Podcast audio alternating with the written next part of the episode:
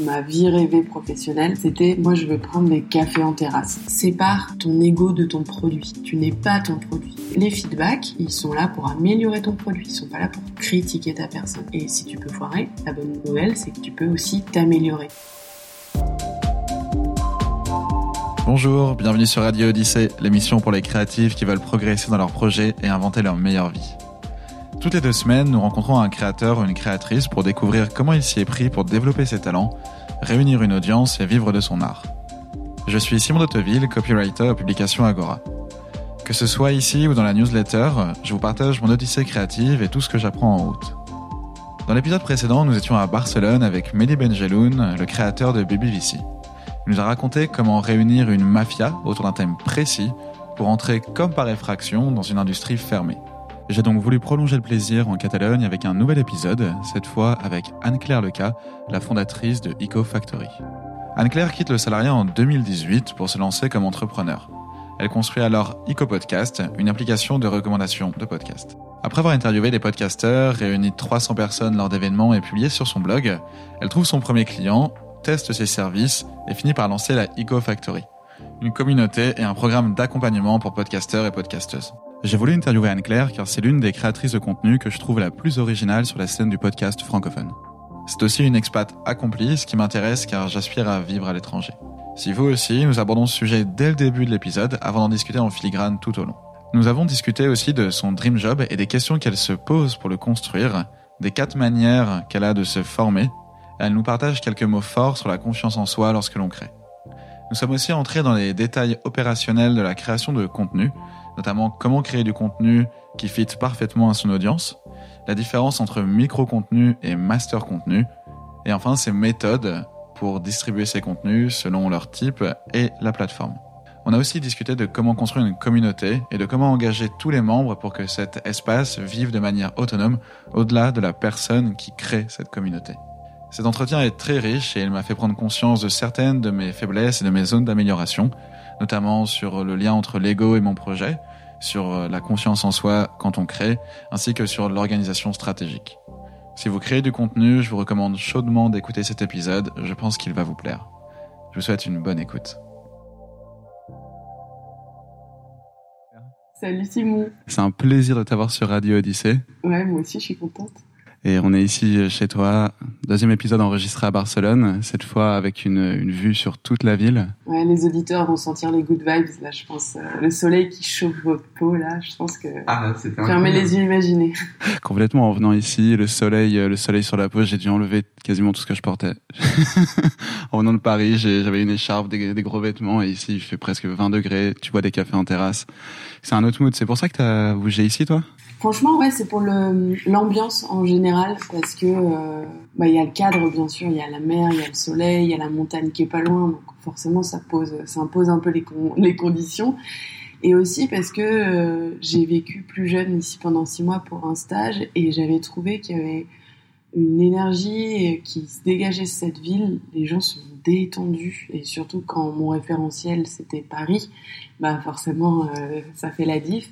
Et euh, je me sentais moi-même hyper ouverte à, à, créer des opportunités, euh, vachement d'énergie. Je trouve qu'il y a beaucoup de choses qui se passent ici, d'un point de vue business, d'un point de vue artistique, il y a un côté un peu alternatif de la ville.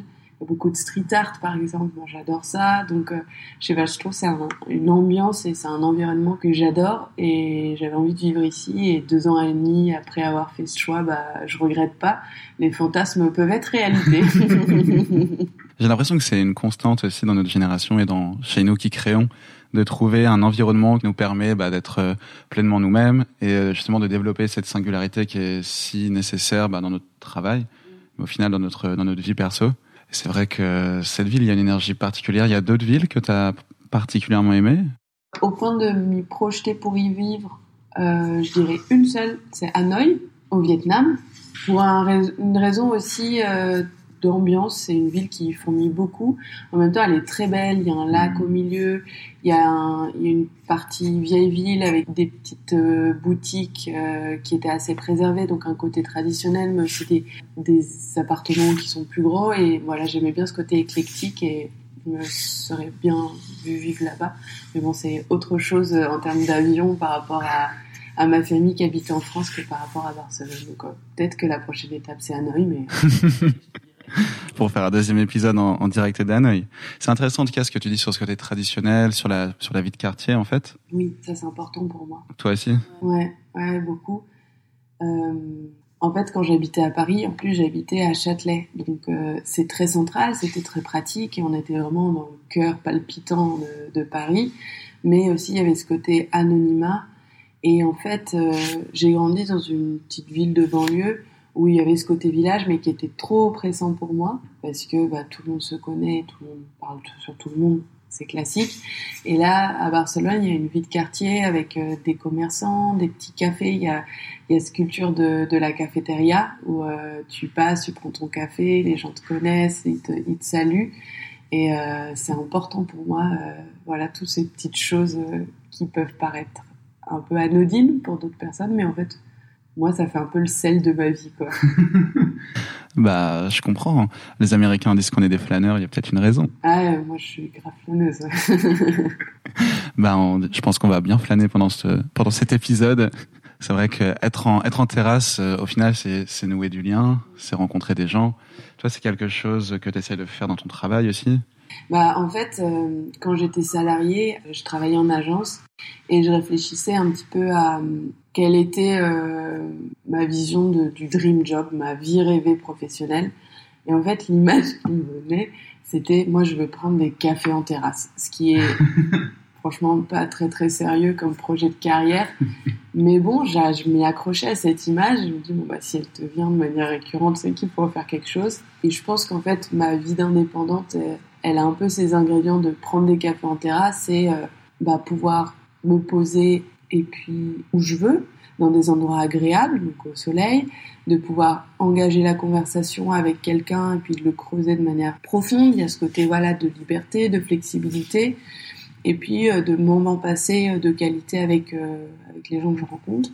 Et donc quand je fais un peu une rétroaction par rapport à l'activité que j'ai aujourd'hui, qui est de rencontrer des, créateurs et des créatrices de podcasts et de discuter avec eux profondément sur leurs projets, de les amener à, trouver des solutions avec eux pour le, le faire grandir, bah en fait on retrouve tout ça. À fond, je te propose qu'avant de creuser ce, cet art de vivre et ta vision de la liberté et comment ça matche avec le travail, est-ce que tu pourrais nous expliquer un petit peu euh, ce que tu fais? Est-ce que donc tu as fondé Eco Podcast? Mm Eco Podcast et Eco Factory. Okay. Eco Podcast, c'est la première activité, la première proposition que j'ai faite euh, au monde du podcast indépendant. C'est une application de recommandation de podcast. Je l'ai créée début 2018 et euh, donc il y a deux ans et demi. Et depuis six mois, donc euh, été 2020, j'ai créé euh, un programme d'accompagnement qui s'appelle EcoFactory, grâce auquel j'accompagne les podcasteurs et podcasteuses indépendants à faire grandir leur podcast et à augmenter l'impact euh, qu'ils ont avec ce podcast auprès des personnes à qui ils veulent vraiment parler. Et ça, ça se concrétise au travers d'une formation en ligne je rentrerai dans les détails plus tard, euh, des ateliers, des événements où euh, on va, je vais inviter des experts dans leur domaine à partager leur expérience, à partager leurs conseils pour euh, débloquer, inspirer et aider les membres de la communauté à passer à l'action. Et en fin de compte, je fais aussi des sessions de coaching individuel ou de manière chirurgicale, euh, j'ouvre ton cerveau, j'ouvre, euh, je soulève le capot euh, du moteur pour regarder tout ce qui se passe dans ton podcast et puis bien arranger et trouver des solutions pour débloquer et aider à passer à l'action en fonction de la vision qu'on a construite ensemble et des objectifs qu'on a aussi établis avec le podcasteur, la podcasteuse. Trop chouette. Comment ça t'est venu cette motivation, cette envie de lancer ce projet? En fait, euh, c'est une motivation qui est euh, initiale, euh, qui est liée à ma propre expérience d'auditrice. En 2018, quand je suis tombée dans les podcasts, j'ai eu une double frustration. La première, c'était de me rendre compte que déjà c'était un, un, truc de fou. Je suis tombée sur une forêt de contenu dont je ne me doutais pas. Et je suis tombée en amour des podcasts. Euh, du fait euh, de la qualité euh, de ce qu'on pouvait entendre, le fait de pouvoir écouter sur le temps long, en profondeur, suivre quelqu'un dans sa démarche. Je trouvais ça fou. Et donc du coup, découvrir cette forêt de contenu, mais une frustration d'auditrice qui est, bah, je suis complètement paumée dans la forêt. Je sais pas, il n'y a aucun sentier qui m'a été euh, proposé et il n'y a pas d'application, il n'y a pas de service aujourd'hui qui me recommande en fonction de ce que j'ai déjà aimé, ce que j'ai déjà écouté, de mes thématiques d'intérêt, d'autres podcasts. Et la deuxième frustration, c'était de voir ces créateurs, ces créatrices de contenu produire du contenu de qualité et galérer pour le faire connaître. Alors que j'étais persuadée qu'il y avait ils avaient une communauté qui les attendait quelque part et, qu'il y a une connexion, il y avait un mismatch, une connexion qui se faisait pas. Donc euh, la première proposition que j'ai faite sur cette double frustration, c'était cette application de recommandation de podcast. Et en fait, en, parallèle, au fur et à mesure du développement de l'application, j'ai rencontré beaucoup de podcasteurs, podcasteuses, de manière assez spontanée. Ça, c'était trop bien aussi dans ma vie d'indépendance, c'était de pouvoir rencontrer euh, qui je voulais. en fait, c'est comme si je m'étais un peu abaissé mes, mes barrières mentales que j'avais pendant le salariat, où en fait, tu as une fiche de poste, tu as une équipe, etc. Et donc, du coup, tu es un peu restreint à parler avec un certain nombre de personnes. Et en tout cas, en ce qui me concerne, je ne me donnais pas la permission de rencontrer n'importe qui. Et à partir du moment où je suis devenue indépendante, euh, je suis quelqu'un d'assez curieuse, qui aime bien nouer avec les gens. Et ben c'est euh, j'étais partie en torche quoi, en tourbillon, et j'ai pu rencontrer énormément de personnes, notamment grâce aux réseaux sociaux.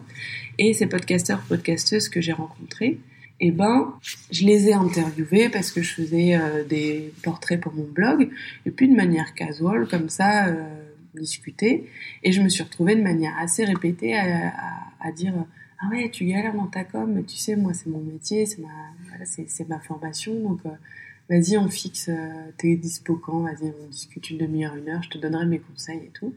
Et je le faisais de manière très, euh, voilà, très spontanée comme ça. Et parallèlement à ça, j'ai organisé des événements à destination des podcasteurs. Les premières éditions, je les ai organisées avec une podcasteuse indépendante, Pénélope, et parce qu'on partait du principe que on entendait toujours les mêmes choses, recommander toujours les mêmes personnes recommandaient toujours les mêmes choses aux podcasteurs. Et moi, j'étais hyper frustrée un peu de cette redondance des conseils hmm. qui, je trouve, amenait à de la pauvreté, à quelque chose d'un peu creux. Et euh, voilà, cette envie de proposer quelque chose de plus riche, de différent, d'original aux podcasteurs. Et du coup, ça a pris la, la, forme en 2019 de deux événements. Euh, on a accueilli en tout 300 podcasteurs. Et euh, on invitait un peu à format TED Talk euh, des, des, personnes à venir s'exprimer euh, sur un format court, sur une expertise. Le, le prérequis, c'était qu'il n'ait rien à voir avec le, le, domaine du podcast. Parce que voilà, cette frustration d'entendre toujours les mêmes personnes qui dire toujours les mêmes choses. Donc se dire, on va chercher des gens qui n'ont rien à voir avec ce petit monde du podcast et on va insuffler quelque chose de différent, une originalité et du coup de la créativité en allant mhm. chercher autre part de la matière qui peut euh, donner une autre perspective, un autre point de vue sur euh, sur euh, les problèmes que les podcasteurs se posent. Donc pour donner un exemple concret, ça peut être une personne qui est spécialiste en négociation, qui forme notamment des négociateur du RAID, qui est spécialiste euh, en communication non verbale. Et donc cette personne s'appelle Louis-Augustin Calonne, on l'a invité à donner ses tips de comment est-ce qu'on détecte euh, la communication non verbale d'une personne qu'on interviewe pour pouvoir améliorer la conduite de son interview. Donc euh, voilà, c'est un exemple comme ça, ou un community manager de Topito pour donner ses bonnes pratiques pour engager une audience, voilà, des personnes qui sont hyper experts sur leur domaine et qui, par leur expérience, peuvent arriver de manière encore chirurgicale à donner des, des conseils qui sont euh, game changers, qui, sont, qui créent des déclics euh, dans euh, la tête des podcasteurs et podcasteuses présents. Voilà, donc en fait, c'est un peu tout ça que j'avais mis en place. Et début 2020, je suis passée un peu par une phase de, de down, après euh, deux ans d'entrepreneuriat, travailler sur un produit tech toute seule, très dur, très mhm. énergivore, et beaucoup d'investissements euh, financiers et euh, beaucoup de solitude. Et je suis quelqu'un du lien, comme je l'ai dit. Et du coup, début 2020, je me suis dit, meuf, deux objectifs, sinon t'arrêtes tout. en fait, il y a une question qui m'obsédait, c'était c'est quoi la différence entre persévérance et acharnement? Et la réponse que j'ai trouvée à ça, c'est que euh, la persévérance, elle continue d'apporter du plaisir. On continue d'y croire. On sent qu'on s'approche petit pas petit pas vers ce vers quoi on a envie d'aller. Et en me posant, je me suis dit, bah, être indépendante, oui, ça m'apporte de la liberté, de la flexibilité, de la créativité, c'est génial. Mais j'ai pas été indépendante, j'ai pas décidé d'être indépendante pour ne plus avoir de lien social, pour ne plus avoir d'équipe. C'est important pour moi l'équipe. Et donc du coup, début 2020, je me dis, la persévérance, elle va se faire au prisme de deux critères. Tu retravailles avec des gens et tu commences à gagner de l'argent parce que t'es pas une artiste. Tu fais pas ça. Il y a pas mal de personnes passées dans le podcast qui seraient pas du tout d'accord avec ce que tu viens de dire. Les artistes méritent d'être payés. C'est une manière de me botter le cul, quoi, de dire euh, tu fais pas ça pour la beauté de l'art, en fait. Euh, si, il y a des choses profondes qui m'animent et, je les respecte, mais en fait, euh, ça serait trop facile pour moi de pas regarder la question de l'argent dans les yeux. Oui. Et c'est en ça que je me disais, bah, c'est qu'est-ce qui te fait mal aujourd'hui d'être seul et de pas gagner de fric? Donc vas-y. Et à ce moment-là, un peu, un truc qui m'est tombé du ciel, mais euh, sur la base des choses que j'avais déjà commencé à créer comme base, c'est qu'il y a une personne qui a, une personne, Brice, euh, pour le nommer, merci Brice, euh, qui avait participé à un des événements que j'ai organisé, qui est venu me voir en disant mais j'ai adoré ton événement et là grâce à ton événement notamment je lance mon podcast.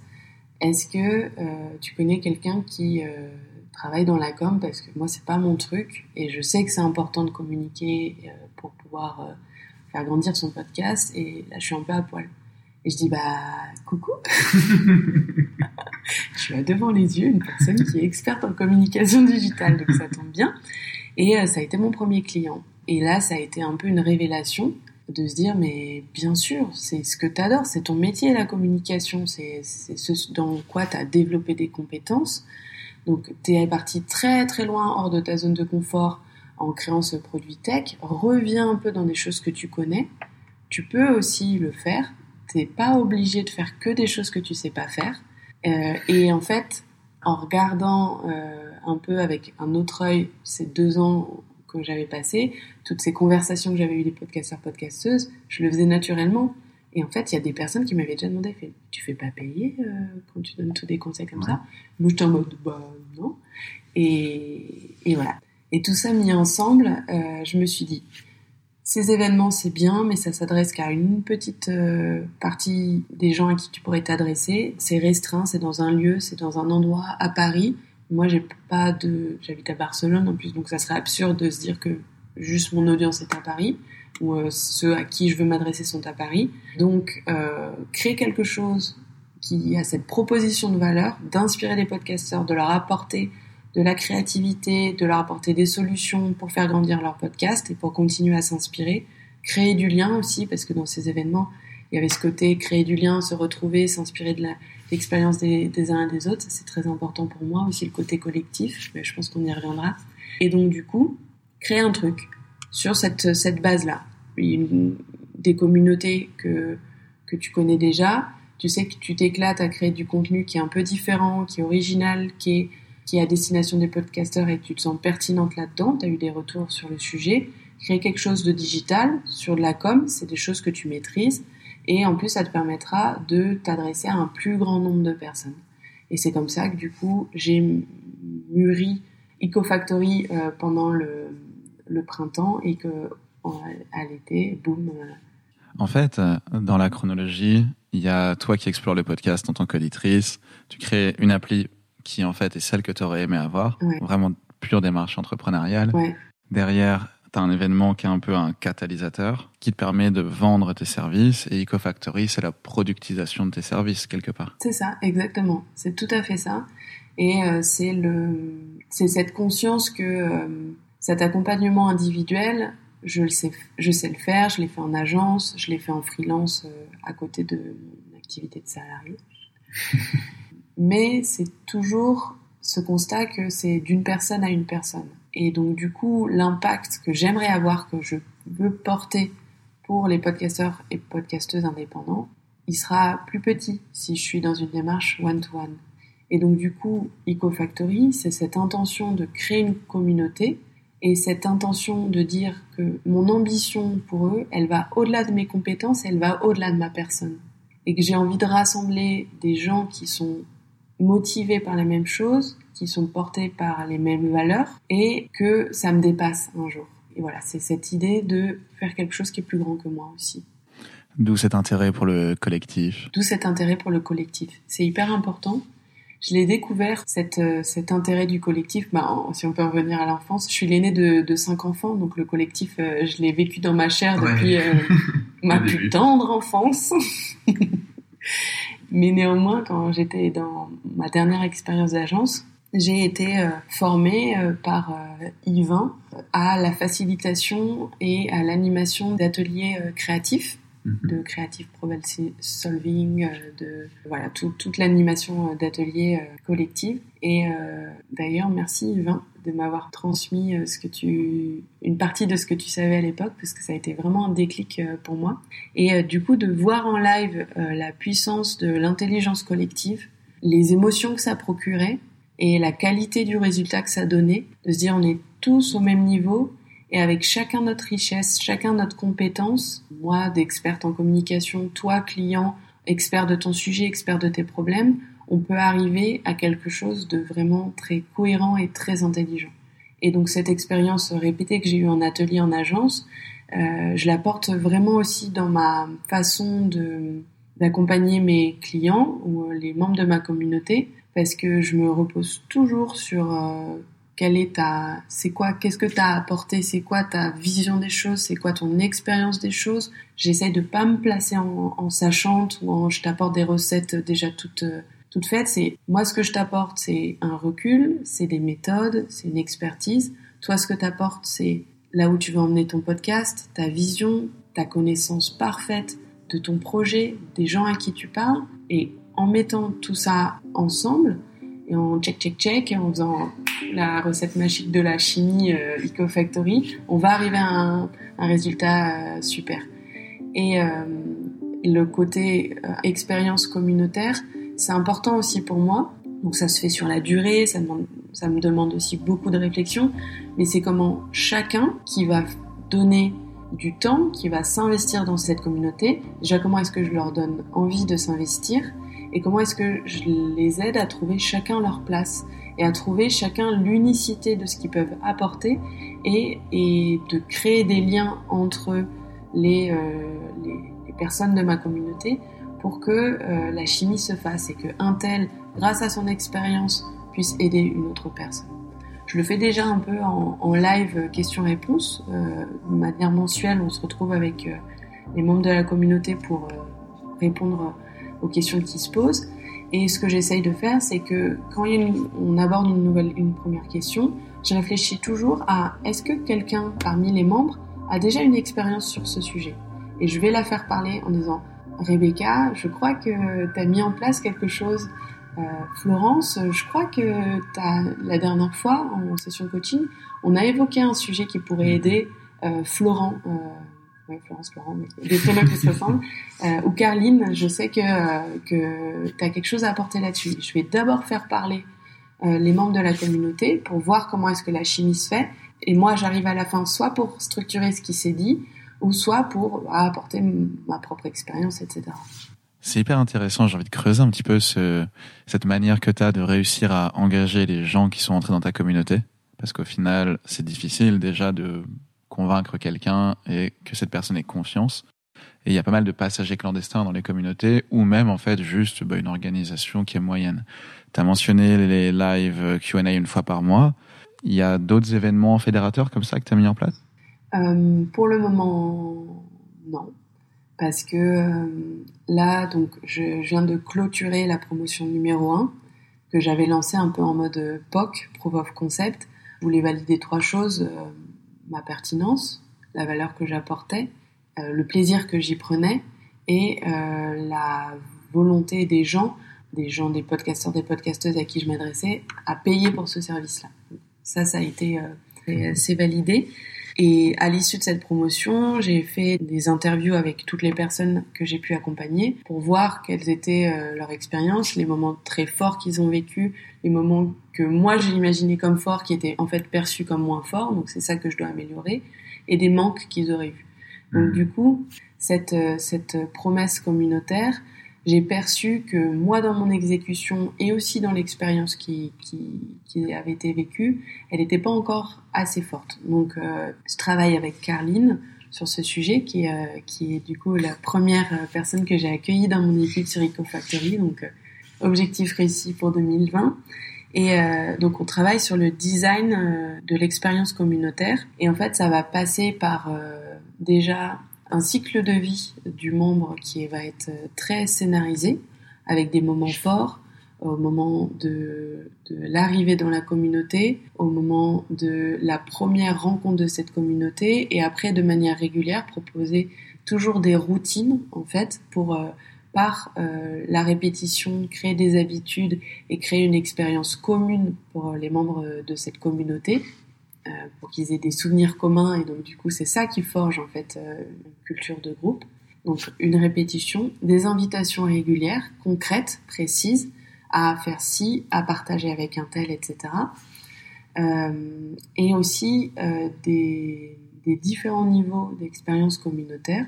Donc il va y avoir l'expérience globale de toute la communauté et après de calibrer des sous-communautés pour que euh, la responsabilité soit partagée et qu'il y ait une motivation de personne à personne en fonction des, des affinités et en fonction de la corrélation des objectifs aussi entre deux membres ou entre un petit groupe de membres pour avancer tout au long de, de, du programme.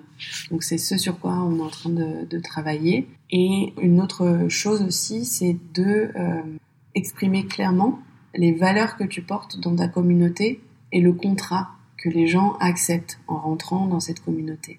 Tu parlais du problème de, des, passagers clandestins. En fait, si tu es passager clandestin dans une communauté, pour moi, tu as perdu, en fait. Tu as perdu parce que tu, tu, ne retires pas autant de ce que tu pourrais tirer de l'intelligence collective. C'est ma vision de la communauté que j'ai envie de créer.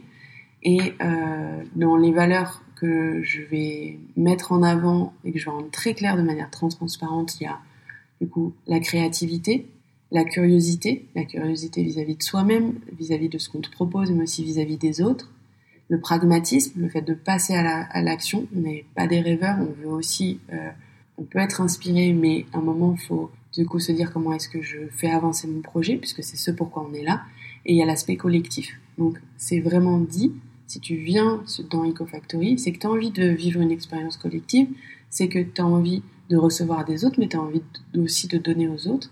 donc des personnes qui seraient dans une démarche très individualiste, euh, ce programme communautaire qui est EcoFactory ne leur convient pas. Il y a d'autres choses que euh, on peut proposer qui est l'accompagnement individuel en one-to-one, qui est possible, mais l'offre euh, du programme communautaire n'est pas pour les personnes qui sont dans une démarche individuelle. Comment est-ce que tu marketes cette euh, communauté? Comment est-ce que tu diffuses, par exemple, pour ta proof of concept, euh, tu avais déjà une petite base d'audience et la majorité des premiers membres sont venus de cette base d'audience ou tu as été les chercher à la main, tu as fait des PR, as... Le temps que j'ai donné, les échanges que j'ai eus avec ces podcasteurs, podcasteuses, ça a créé un premier lien émotionnel et un premier engagement de leur part qui fait qu'au moment où j'ai lancé EcoFactory, j'étais déjà connue, les gens me connaissaient déjà, ma personnalité, ce que je pouvais apporter, donc du coup il y avait un a priori positif vis-à-vis de ce que je proposais. Et après, pour faire grandir cette communauté, j'ai euh, créé de manière régulière euh, des contenus pour euh, mettre en avant à la fois ma vision, mes points de vue, ce que je pouvais apporter et la forme que ça pouvait prendre donc euh, ça, ça, a pris la forme de publication sur Instagram notamment, de euh, live aussi, qui est que j'ouvre euh, que j'ouvrais aux non membres de la communauté de manière temporaire pour un peu proposer un échantillon, montrer mmh. à quoi ça pouvait ressembler d'être membre de EcoFactory et tout en fait tout le contenu que de manière globale que, que je crée donc réseaux sociaux, les lives, les newsletters, les articles en fait, je les conçois comme un, comme un écosystème vertueux où chaque contenu a un rôle par rapport à ma, la croissance de la communauté que j'ai en tête. Chaque contenu s'adresse à un certain niveau d'engagement. Les réseaux sociaux, on va dire que c'est l'engagement numéro 0,5 parce que on me connaît un peu, mais je propose un petit contenu euh, et des petits échantillons pour euh, de manière répétée construire l'image que la personne a de moi, l'image de marque que la personne a de moi dans, la tête. La newsletter, on, on monte d'un cran, les lives, on monte d'un cran, et donc du coup, euh, je calibre aussi mon contenu en fonction de la connaissance que la personne a de moi et euh, l'appétence, la sensibilité vis-à-vis de ma marque, vis-à-vis de mon produit que la personne a aussi. Ça veut dire que tu nous emmènes dans, les, dans des micro-contenus. Tu prends par exemple un contenu un peu format long que tu vas disséquer avec la réflexion de OK, une personne qui me connaît pas et qui a pas trop conscience de son problème. J'essaie de mettre des, notions de, copywriting là-dedans. En fait, il y a cette même logique de euh, avoir un contenu approprié au niveau de conscience de la personne. Donc, à quel point est-ce qu'elle est consciente de son problème et à quel point elle est consciente des solutions qui existent. Tu fais du micro-contenu, du coup, pour euh, faire, euh, pour faire écho, j'imagine? Comment tu t'y prends? Tu prends donc ton grand contenu et tu te dis, OK, cette partie-là, euh, elle sera très bien sur pas, LinkedIn, celle-ci plus Instagram. Y a effectivement, euh, en fait, il y a les deux sens. Soit un micro-contenu vit par lui-même et je sais que c'est juste l'introduction d'un master contenu. Donc c'est un micro-contenu qui vit par lui-même, que j'ai créé pour lui et je sais que c'est juste euh, la première partie d'un plus gros contenu que je vais faire.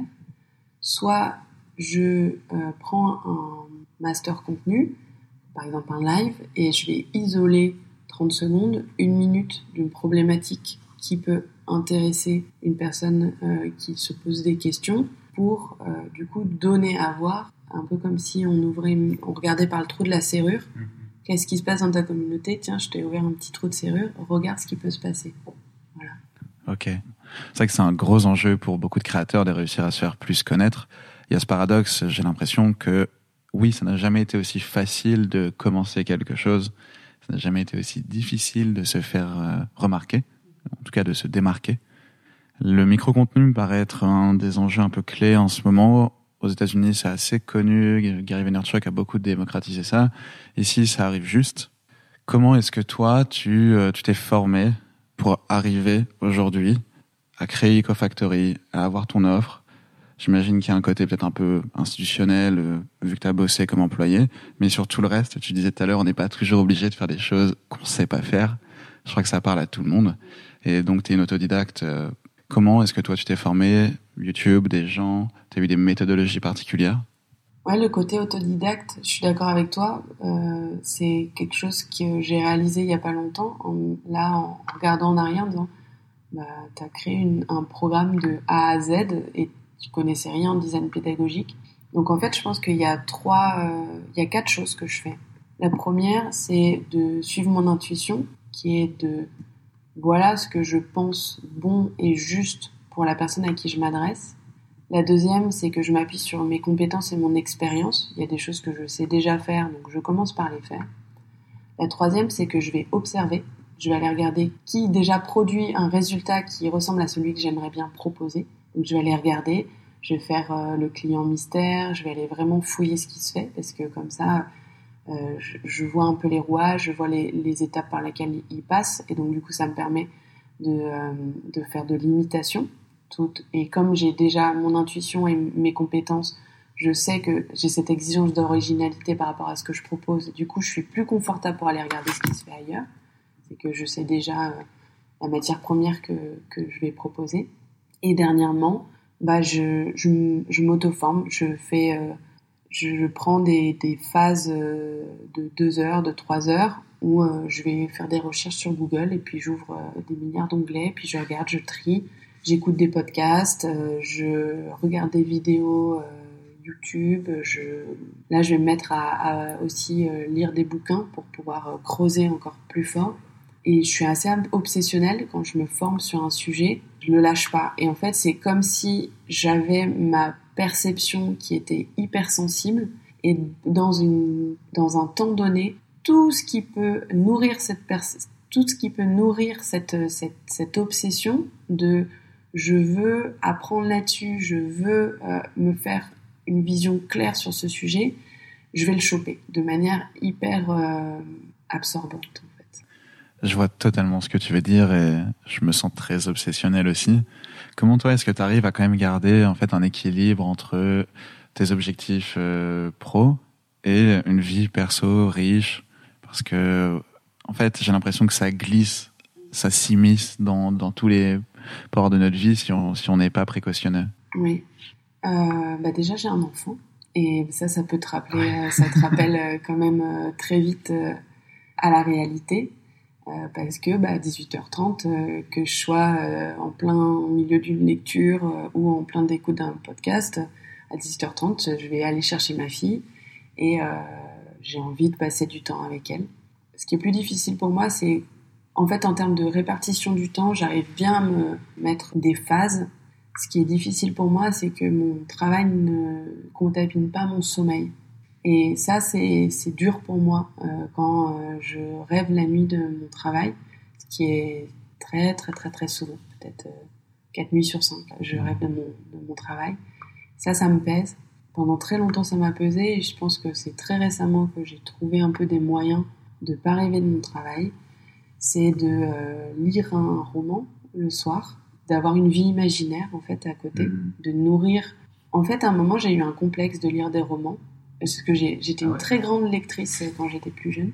Je, suis, je suis capable. euh, Il y a mes potes qui sont euh, ou ma famille qui est attablée, etc. Moi, je suis capable de me poser dans le canapé et dire ciao bye bye pendant deux heures et me plonger dans mon roman. Donc, euh, et en fait, au moment où j'ai commencé euh, à être entrepreneuse, cette, euh, cette nouvelle facette de l'entrepreneuriat, j'ai eu un peu ce complexe en écoutant tous ces, ces, ces témoignages d'entrepreneurs qui parlaient beaucoup de moi j'ai lu tel livre sur la productivité, moi j'ai lu telle, euh, euh, telle biographie de Steve Jobs, moi j'ai lu, etc. Et en fait, j'ai eu un peu un complexe en mode. euh, parce que bah, j'avais le syndrome de l'imposteuse, de je suis pas encore entrepreneuse en fait. Les vrais entrepreneurs, ils lisent pas de romans. Les vrais entrepreneurs, ils, euh, ils se nourrissent euh, sur leur méthode, etc., etc. Donc j'ai arrêté de, de, pendant deux ans là, j'ai arrêté de lire des romans. En fait, c'est tout dernièrement où je suis retombée dans un roman et j'ai vu à quel point ça me faisait du bien parce que ça nourrit mon imaginaire, ça me, ça me permet de respirer et du coup de lire avant de dormir, ça me fait cette sensation d'évasion et mon cerveau va du coup plonger dans l'imaginaire et va pas se raccrocher à ce que ce sur quoi je travaille en ce moment. Donc ça c'est important pour moi. Et euh, le fait de faire du sport aussi, je me rends compte que ça me permet d'expulser ma tension, ça me permet d'expulser mon stress. Et euh, je baille beaucoup quand, quand, je fais du sport, ce qui est, ce qui est bizarre, mais je, je baille au corneille quand je suis en train de sur mon vélo elliptique, mais bon, c'est que je sais que je suis en train d'expulser. et du coup, pendant que je fais du sport, ça me permet de ruminer mon travail. Et voilà, une fois que j'ai terminé mon, mon sport, j'ai terminé de ruminer et du coup, je rumine pas la nuit. Mmh. Voilà. Le sommeil, c'est trop sous-côté, c'est trop important. Et c'est vrai qu'il y a ce côté où un bon entrepreneur, il fait rien d'autre, apparemment. Et peut-être que si on, veut monter une billion compagnie, euh, peut-être. Mais en fait, on, est deux à vouloir monter une billion compagnie, à vraiment le vouloir au point de d'avoir ce style de vie. C'est aussi, euh, je crois qu'il y, a un stade où on arrive à décorréler notre ego de, notre projet, où on est un peu on est moins lié à lui, on s'identifie moins, notre valeur personnelle dépend moins de la qualité. C'est quelque chose moi qui est un gros enjeu en ce moment et je crois que je commence à y arriver. Et euh, peut-être que quand tu as un peu plus d'expérience, tu y arrives. Mais il me semble que c'est avant peut-être que tu es un, un, une première milestone où tu te dis ok ok en fait j'ai fait ça, que tu arrives à prendre de la distance. Tu restes super lié à, ton projet et donc ça me paraît normal d'en rêver la nuit. Toi, c'est peut-être un truc sur lequel aussi tu, peux conscientiser une distance? Ouais, c'est vrai que j'ai avancé sur ce sujet. Il y a notamment une, une expression qu'on utilise souvent quand on parle de son projet entrepreneurial, c'est c'est mon bébé. Et moi, j'ai une euh, une expérience particulière sur ce sujet, c'est que quand euh, en mars 2018 j'ai décidé de regarder euh, mes projets à nouveau dans les yeux, j'ai décidé de euh, poser ma démission et donc du coup mes débuts dans l'entrepreneuriat ont été corrélées au fait d'être enceinte et de me préparer à être maman. Et même à un moment, il y a eu un peu une compétition dans ma tête qui n'avait pas lieu d'être, j'ai réalisé, mais c'était le cas. C'est que à la toute fin de ma grossesse, euh, j'étais dans un moment particulièrement charnière de, mon projet entrepreneurial et j'arrivais pas à être tranquille. Je, limite, euh, j'avais envie de décaler mon accouchement, genre, chat perché, euh, on s'arrête pendant 15 jours, on décale l'accouchement, c'est bien, tu vois. Et euh, j'arrivais pas, tu vois, limite, je m'en voulais d'être enceinte euh, parce que ça m'empêchait de travailler. Je ressentais tout sur mes épaules.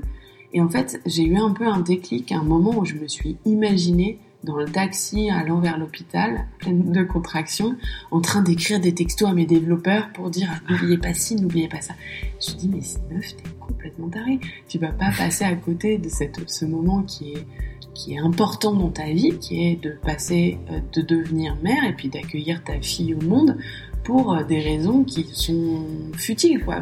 Il n'y a pas de vie en jeu. Et ton accouchement, il y a des vies en jeu, meuf.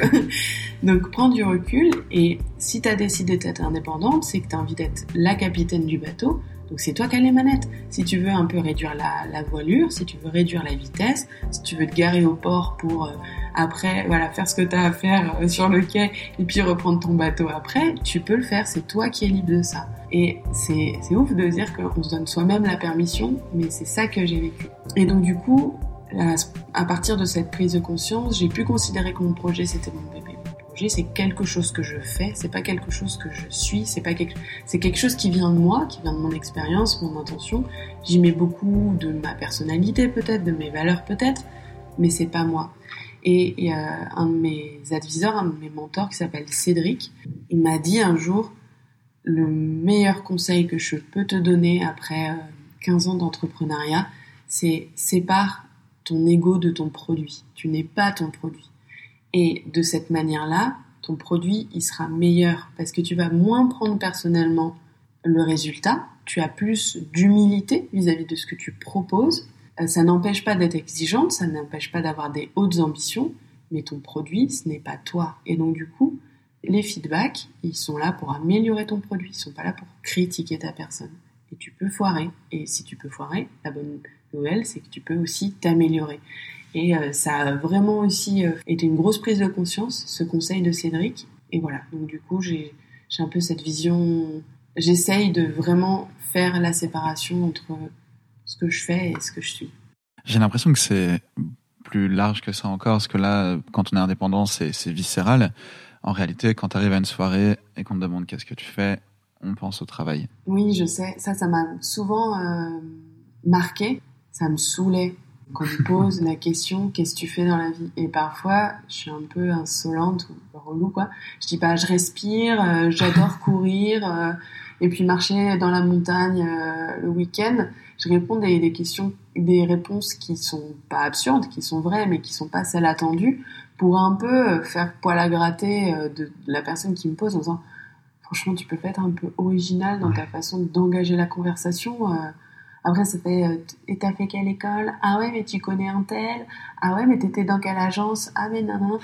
Ouais, on peut être quand même un peu plus euh, créatif dans notre façon de mener une conversation avec une personne qu'on connaît pas, quoi. C'est, oui, c'est rassurant de poser des questions, ça permet de mettre dans des cas, ça permet de faire des connexions, mais il y a d'autres connexions que euh, qui tu connais en commun avec moi parce que bah on va pas parler de la personne après qu'est-ce que tu veux oui il est comme ci il est comme ça mais j'en saurais rien de toi et tu n'en sauras rien de moi donc je suis sûre que vas-y euh, si on cherche un peu on va pouvoir trouver des points communs sur lesquels on, va pouvoir construire cette conversation mais ce que je fais je t'en parlerai mais si c'est à propos j'ai pas mm. envie que ça, ça ça soit mon statut à ton à ton à ton égard Souvent d'ailleurs, c'est très bien reçu quand tu euh, tournes cette, euh, cette question en quelque chose qui t'anime en ce moment, par exemple, et que tu laisses vraiment tout de suite de côté ce, ce côté professionnel.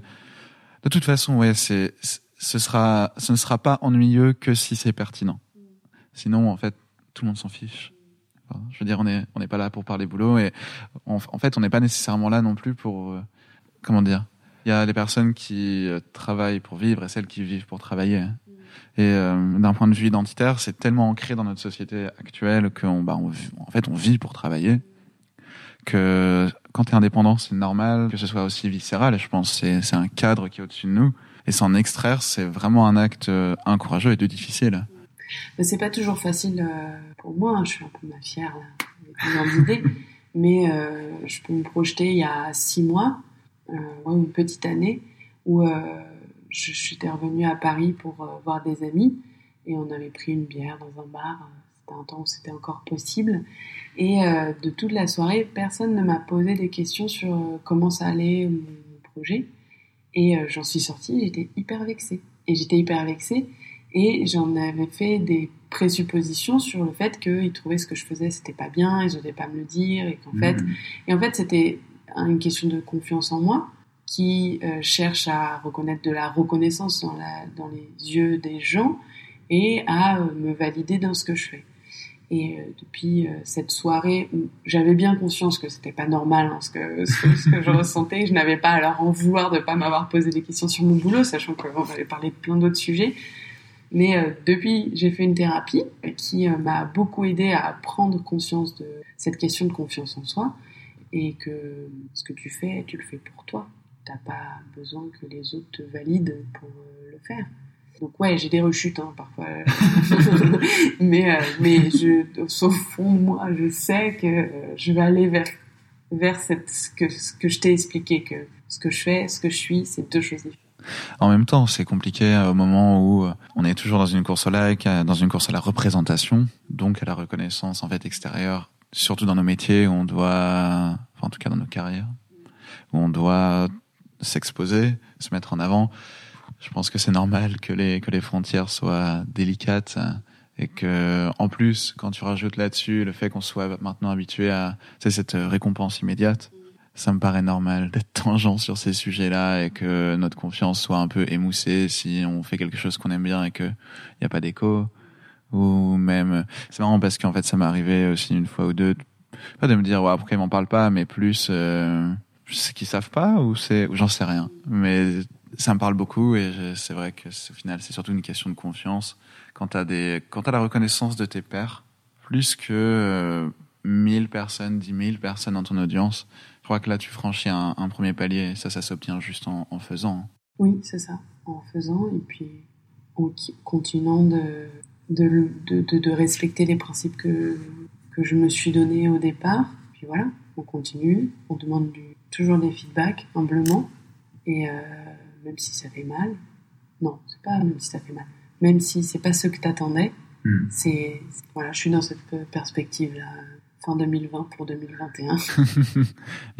J'espère marcher dans tes pas. Je te propose de passer aux trois questions finales. Assez simple. La première, est-ce qu'il y, est qu'il y, a un contenu vers lequel tu reviens souvent, qui t'a inspiré? Ça peut être n'importe quel format, hein. ça peut être un poème, un livre, un film. Oui, euh, un, un, livre qui est fondateur pour moi, qui s'appelle Femme qui court avec les loups. C'est euh, d'une euh, écrivaine qui est américano-mexicaine, Clarissa Pinkola Estes. Et ah non, j'ai écorché son nom. Euh, chercher sur Google. Je le mettrai dans la newsletter. Euh, qui est sur euh, les archétypes fondateurs de la femme sauvage. Donc, euh, c'est, elle va reprendre euh, dans les contes, des contes de Grimm ou des contes russes ou des contes de partout dans le monde, des principes archétypaux de la psychologie et euh, c'est sur la créativité, c'est comment est-ce que tu libères ta créativité intérieure, euh, ta force de vie, etc. Et euh, c'est un truc de ouf, ce, livre, il faut le lire plusieurs fois, plusieurs moments de ta vie et ça va te nourrir. C'est le genre de, de, de, lecture que tu médites, en fait. C'est chaque, mmh. chaque ligne, il faut la lire, chaque mot, etc. Et pour la petite histoire, je l'avais ouvert plus jeune, j'avais euh, la petite vingtaine, oui, j'ai 33 ans. J'avais la petite vingtaine et euh, je l'avais ouvert, j'avais commencé à lire quelques lignes et ça m'avait sauté à la figure. J'avais refermé en disant je suis pas capable de lire ça. Et euh, j'ai attendu un, un, voyage que j'ai fait euh, au long cours pendant plusieurs mois pour euh, le mettre dans ma valise et je l'ai lu euh, pendant des longues heures de bus. Et c'était ce moment-là, c'était un moment où je pouvais méditer, où j'étais disponible euh, personnellement pour l'impact que ce livre aurait sur moi. Donc euh, voilà, ce, livre est vraiment, euh, je le conseille à toutes les femmes et tous les hommes qui sont intéressés par ces problématiques de comment est-ce que je libère ma, force intérieure. C'est un beau menu. Est-ce que tu saurais dire aussi quelle serait ton anti-héroïne, la personne que tu voudrais vraiment pas être? Pas forcément un nom, mais ça peut être un, trait de comportement. Ouais, c'est euh, ce, film des années 80 où on voit la businesswoman qui est en, qui est en tailleur, en talon et euh, qui euh, s'acharne toute la journée, qui est dans la superpuissance de j'arrive à tout gérer, etc. Donc ce côté très performant et ce côté très euh, rentré dans un cadre en fait qu'on lui a proposé. Je vois pas sa singularité, je vois pas ce dont elle a vraiment envie, je la vois juste répondre à des, un peu des exigences voilà, moi-même, euh, en étant salarié, euh, j'avais cette pression de la carrière, etc. Et je voulais pas avoir d'enfant. J'avais du mal à donner ma, la place à mon envie d'enfant à cause de cette pression que je me mettais et ces cadres de, de toute façon, si tu veux avoir une carrière, si tu as des enfants, ça marchera pas. Mhm. Et c'était des blocages un peu personnels que j'avais. Et euh, en fait, euh, non, c'est toujours cette métaphore de t'es la capitaine de ton bateau, c'est toi qui définis euh, à quoi ressemble ton bateau, où est-ce qu'il va, la vitesse qu'il va, si tu fais des arrêts ou pas. Et ça, c'est voilà, c'est hyper important. À la lumière de tous ces éléments, quel conseil t'aurais donné à ton toi de tes 18 ans? Celle qui, qui vient de passer le bac ou celle qui commence les études? N'aie pas peur d'apprendre et fais confiance à ton intuition. Si tu as envie de. Tu as le droit de poser des questions, tu as le droit de challenger les réponses qu'on te donne. Et l'indépendance d'esprit, c'est quelque chose qui est important pour moi depuis que je suis petite, mais comme un complexe en disant est-ce que j'arrive vraiment à être indépendante d'esprit bah, Donne-toi les moyens d'aller regarder, d'aller apprendre, d'aller nourrir ta connaissance par toi-même, pas forcément par les autres, et de te faire ton point de vue. Merci Anne-Claire. Je t'en prie. si on veut te retrouver, où est-ce qu'on peut te retrouver? Alors sur LinkedIn, avec plaisir, Anne-Claire Leca, ou sur Instagram, EcoFactory, E-E-K-O-F-A-C-T-O-R-Y, tout attaché, euh, avec plaisir pour euh, continuer cette conversation one-to-one avec toi qui m'as écouté. Super. Eh bien, vous pourrez trouver tous les liens dans la newsletter. Merci Anne-Claire. À très vite. Salut. Si cet épisode vous a plu, le meilleur moyen de faire découvrir Radio Odyssée consiste à laisser une note sur Apple Podcast ou à partager cet épisode avec un ou une de vos potes qui créent. Pour approfondir les sujets de l'épisode, vous pouvez aussi rejoindre plus de 300 autres créatifs et créatives dans la newsletter Odyssée, dont le lien se trouve en description. Un chaleureux message de bienvenue vous y attend, et c'est là-bas que vous pourrez creuser des idées complémentaires sur la créativité pure, la gestion de carrière et la santé mentale quand on crée. Comme j'en parlais brièvement dans l'épisode précédent, une Mafia Odyssée est en construction. Si ça vous intéresse d'en savoir plus en avant-première sur ce programme et cette communauté de créateurs, juste contactez-moi. Il me reste à vous remercier d'écouter Radio Odyssée, à vous donner rendez-vous dans deux semaines pour un nouvel épisode avec Mamad de la chaîne YouTube Mister No Code pour explorer comment utiliser la tech dans ses projets quand on ne sait pas coder, comme moi. D'ici là, je vous souhaite de belles heures à créer, à vous perdre dans vos sources d'inspiration. C'était Simon Dotteville pour Radio Odyssée.